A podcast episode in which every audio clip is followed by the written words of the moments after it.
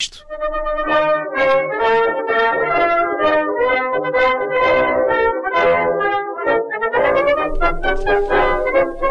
Ora então, boa tarde, Tiago. De que é que Ora, nos boa- vais falar hoje? Boa tarde, Nelson. Boa tarde, Judite. Boa tarde. Ora bem, meus amigos, estamos de regresso ao trabalho após um, um fim de semana prolongado.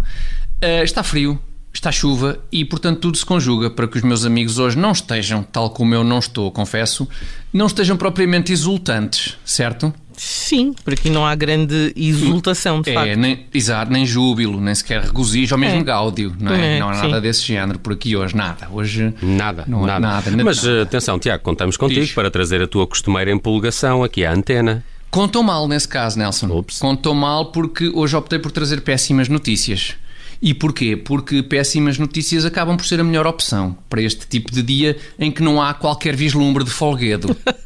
Achas mesmo? É o melhor dia para péssimas notícias. Achas que mesmo que péssimas notícias são uma boa opção nestes casos? Tenho a certeza, Judite, porque imagina que eu trazia uma notícia até razoávelzinha. Estava a desperdiçar uma novidade ainda simpática, mas cuja agradabilidade não seria nem de perto nem de longe suficiente para compensar o ambiente sorumbático do dia.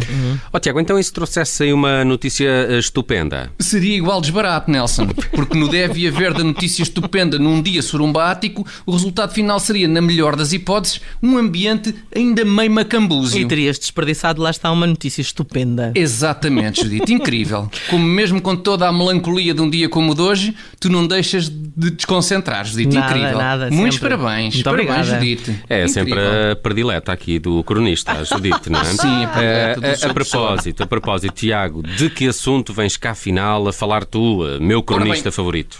Ou então Nelson no cronista hoje vem falar, antes de mais, na terceira pessoa, não é? Certo. Eh, É uma, acho que é uma estreia. Uhum. E depois vem falar da entrada em vigor da legislação que proíbe a venda de cotonetes, talheres e palhinhas de plástico. Palhinhas de plástico também? Também? Sim, sim, palhinhas Hum. de plástico. Significa isso que nunca mais podemos sorver cocktails sem ingerir a inevitável pasta de papel que se forma pelo contacto da bebida com a palhinha de papel reciclável? Temo, sim, temo Temos que sempre esse signifique- bónus. É, Uhum. exatamente. Temo que signifique, Judite. Sim, esquece a tua pinha colada, esquece o teu morrito, esquece a tua caipirinha.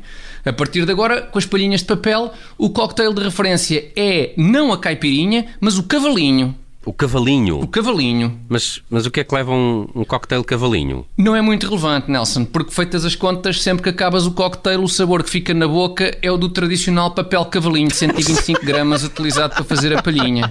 Estás a perceber? E que, entretanto, ficou todo empapado, desfez-se e tu acabaste por ingeri-lo, mesmo que apenas parcialmente.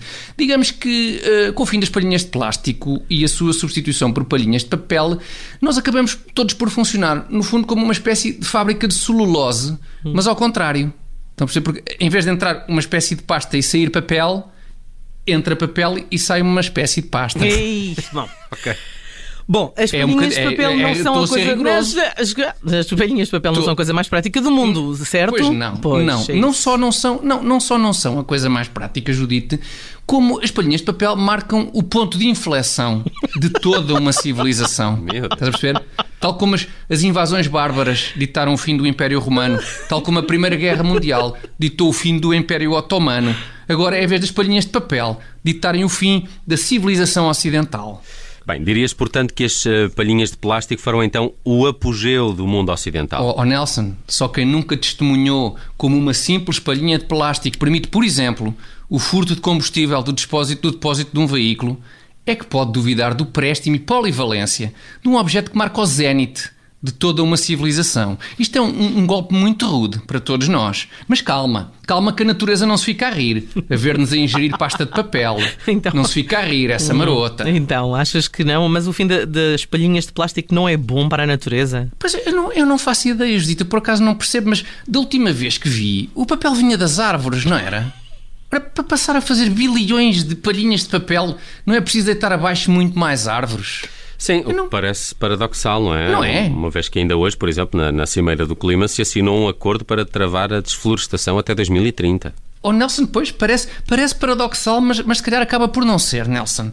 Sabes porquê? Porque este tipo de cimeira, como esta COP26, uh, vai saber, e mais não é, do que um ótimo pretexto para uma data de malta ir, neste caso a Glasgow, beber uns valentes cocktails, com palhinhas de plástico, claro. O mais provável é que esse acordo para travar a desflorestação tenha sido assinado logo após a ingestão dos cocktails. Sem papel. Com a palhinha de plástico. Sem papel, no caso. Porque sim, porque ingeres mesmo o cocktail. e o teor alcoólico do mesmo. Não se perde, não fica empapado na palhinha. E de maneira Depois que no assina-se fundo, estes acordos. de maneira que no fundo é muito isto.